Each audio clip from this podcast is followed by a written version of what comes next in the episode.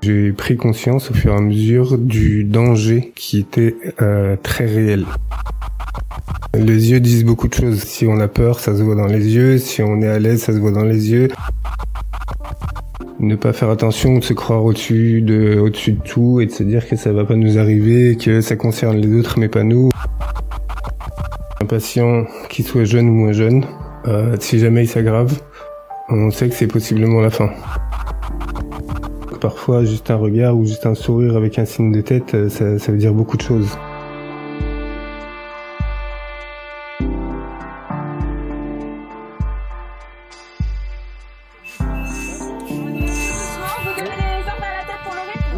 Nous sommes en guerre. C'est plus qu'un appel à l'aide. Je le dis avec solennité. Euh, les équipes sont formidables. Et la nation soutiendra ces enfants qui se trouvent en première ligne, première ligne, première ligne. C'est notre métier et pour nous c'est normal même si, si c'est difficile. C'est plus qu'un appel à l'aide. Nous sommes en guerre. Et voilà, et aujourd'hui je suis fière de, de mes équipes.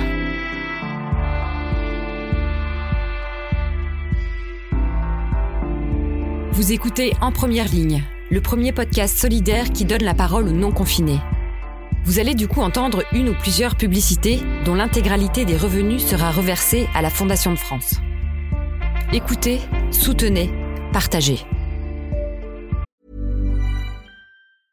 Ready to pop the question? The jewelers at BlueNile.com have got sparkle down to a science with beautiful lab-grown diamonds worthy of your most brilliant moments. Their lab-grown diamonds are independently graded and guaranteed identical to natural diamonds, and they're ready to ship to your door. Go to BlueNile.com and use promo code LISTEN to get $50 off your purchase of $500 or more. That's code LISTEN at BlueNile.com for $50 off. BlueNile.com code LISTEN. Je m'appelle Nordine, j'ai 44 ans et je suis infirmier aux urgences, dans le service des urgences d'un hôpital public. Euh, je suis paxé et j'ai une petite fille de bientôt 4 ans. Moi j'ai l'avantage de travailler euh, depuis assez récemment, de travailler donc dans les hôpitaux publics et dans euh, une clinique privée. Et ce qui a changé, c'est évidemment la prise en charge des patients qui viennent depuis l'apparition du Covid-19. Il y a certains établissements qui ont, dès l'accueil, euh, mis en place une réception des patients qui permet de trier immédiatement avant même qu'ils soient rentrés dans l'hôpital. Une fois que le patient est accueilli et que les symptômes confirment la suspicion euh, de Covid-19, le patient reste dans un circuit fermé. Ce qui a changé aussi, c'est ma perception. c'est la perception de mon travail. Quand, quand je m'habille, euh, quand je suis chez moi et que je m'habille, que je me prépare pour aller au travail. Il y a une impression qui n'était pas là avant et de laquelle je me suis aperçu au fur et à mesure que l'évolution de l'épidémie avançait. Euh, c'est que j'ai pris conscience au fur et à mesure du danger qui était euh, très réel. Malgré les situations très compliquées qu'on peut euh, rencontrer parfois, j'ai toujours été très content d'aller à mon travail parce que je suis vraiment content d'être infirmier, parce que je suis très fier d'être infirmier. Je suis très fier de faire partie de la famille euh, des soignants, de toutes les personnes qui s'occupent des autres. Mais quand euh, j'allais et quand j'arrivais au travail, cette façon de s'habiller, elle met dans le concret immédiat l'exposition, la mise en danger. D'un point de vue personnel aussi, dans ma vie familiale, euh, ce qui a changé, bah, c'est que j'avais, euh, quand je rentrais, j'avais l'impression, euh, pas d'être sale, mais d'être euh, d'être à risque, d'être contaminant, d'être dangereux entre guillemets pour les personnes qui m'entouraient. Et c'est une impression très pénible à, à porter. On va pas euh, attraper sa petite fille et la prendre dans ses bras et lui faire plein de bisous parce qu'on est très content de la retrouver et que ça fait euh, trois, deux jours, trois jours qu'on l'a pas vue.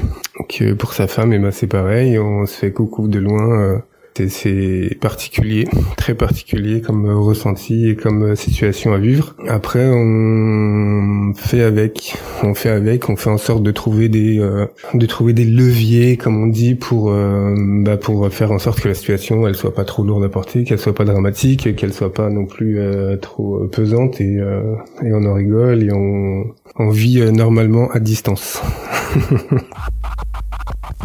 Euh, quand on, quand je travaille dans le service euh, dédié au Covid-19, non pas à l'accueil, mais à l'intérieur euh, des urgences, l'organisation elle est faite de telle sorte que il y a le patient donc dans sa chambre, dans son box d'examen, et on rentre. Il y a tout un tas de précautions et d'organisation de par rapport au matériel pour qu'un minimum de matériel soit contaminé et reste à l'extérieur quand on est dans ce service-là, qu'on rentre dans le dans le, box pour faire la prise de sang à ce patient-là, là, euh, on sait très bien que on est au plus proche de du, du virus.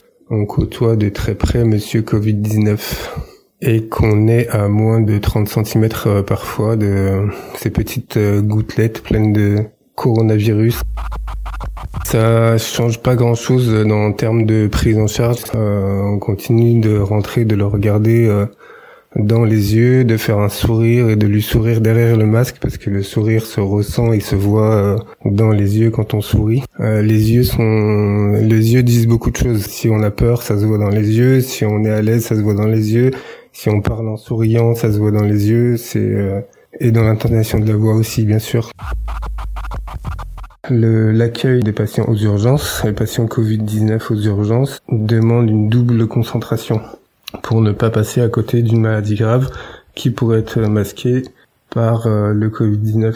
Le fait de ne pas avoir eu de, de matériel, euh, notamment les masques, été quelque chose de très particulier et d'incompréhensible tout le monde est sur le pont, tout le monde travaille, euh, tout le monde à n'importe quel niveau, euh, que ce soit les soignants, que ce soit tout le reste euh, de la chaîne qui fait qu'une nation, elle fonctionne et elle continue de tourner à minima. Donc c'est tout le monde. Hein. Je parle des éboueurs, je parle des postiers, je parle des des facteurs, je parle des boulangers, je parle des agents de service hospitaliers qui font le ménage dans les chambres. voilà, c'est par exemple le genre de personnes euh, qui viennent euh, nettoyer les chambres où a été une personne infectée du Covid-19. Il y a des gens dédiés à ça.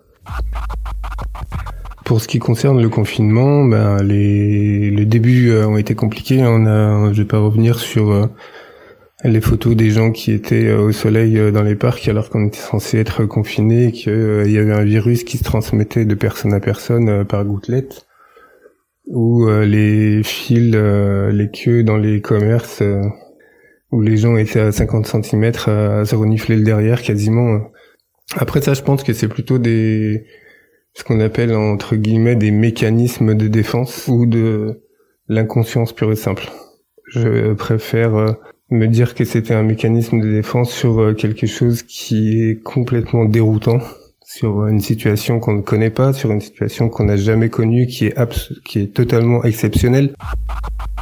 Après, il y a une autre phase, euh, enfin une autre phase. Après, il y a une autre euh, façon de le percevoir, c'est de ne pas faire attention, de se croire au-dessus de, au-dessus de tout et de se dire que ça va pas nous arriver, que ça concerne les autres mais pas nous. Et euh, ça, est-ce que ça me met en colère C'est pas tellement ça qui me, c'est pas tellement ça qui me met en colère. C'est pas ce genre de comportement parce que les gens de toute façon veulent, euh, enfin recherchent euh, recherche un confort euh, un confort mental recherche recherche des, des, habitudes de vie connues auxquelles ils peuvent se raccrocher qui sont rassurantes et qui voilà qui qui minimisent la perception de, de danger. Ce qui me met en colère c'est c'est plutôt des patients assez jeunes comme on a pu on a pu le voir qui viennent aux urgences et qui, en disant qu'ils ont euh, tel et tel et tel symptôme, et quand on leur demande pourquoi est-ce qu'ils ne sont pas restés chez eux et qu'ils n'ont pas appelé le médecin traitant ou le 15 euh, comme euh, ça a été préconisé, eh bien ils disent que, enfin textuellement, c'est ce qu'on m'a répondu, une personne d'une trentaine d'années qui me dit je suis pas au courant. ce qui est pénible et qui est compliqué à supporter, c'est qu'un patient, qui soit jeune ou moins jeune, euh, si jamais il s'aggrave, on sait que c'est possiblement la fin. Parce qu'on ne pourra pas, euh, même si on fait le maximum, on ne pourra pas aller au bout du bout de, de la prise en charge pour faute de matériel, faute de place.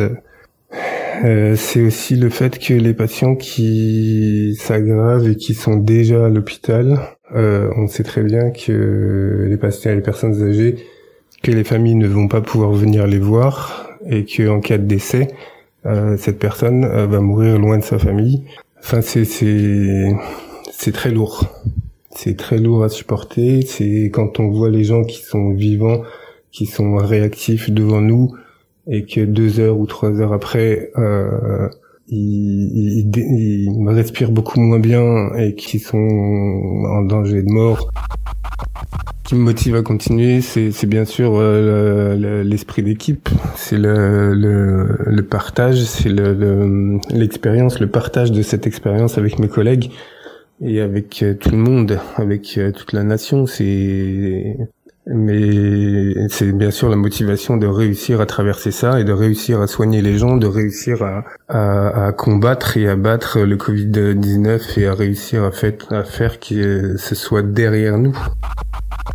Les applaudissements et du soir, oui, c'est... Je comprends la démarche. Euh, je suis un peu partagé sur sur le sur le degré auquel ça sert la cause des des patients. Cet esprit dont on est tous unis face à la maladie, malheureusement, parfois, il ne se fait sentir que dans les périodes à risque, dans les périodes de troubles, dans les périodes de danger, dans les, c'est, un peu dommage. Le après, il faudra pas oublier cette période.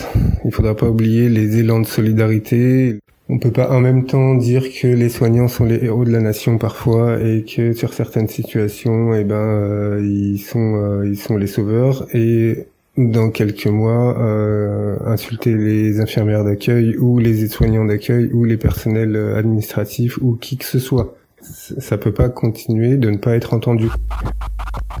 Et tous les messages de remerciement ou tous les remerciements que les patients ou les familles de patients nous donnent que qui nous disent merci pour ce que vous faites, c'est vraiment génial, bon courage à vous, etc. Tout ça, c'est très gratifiant et ça fait chaud au cœur et ça nous permet aussi d'avancer, de continuer de faire euh, notre métier, de faire ce qu'on fait malgré euh, la difficulté pendant cette euh, cette crise. Et heureusement qu'il y a ça. Heureusement que parfois juste un regard ou juste un sourire avec un signe de tête, ça, ça veut dire beaucoup de choses. Quel type de société, quel quels rapports humains on veut les uns les uns les autres entre entre les uns et les autres? Il y, a des leçons à tirer à, tous les niveaux de cette crise. Merci d'avoir écouté ce témoignage. Soutenez doublement la Fondation de France en écoutant cette dernière publicité.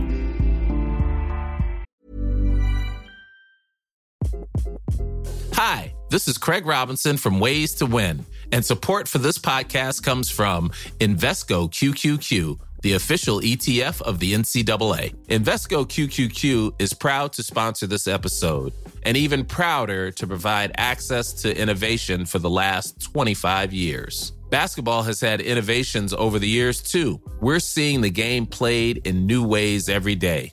Learn more at Invesco.com slash QQQ. Let's rethink possibility. Invesco Distributors, Inc.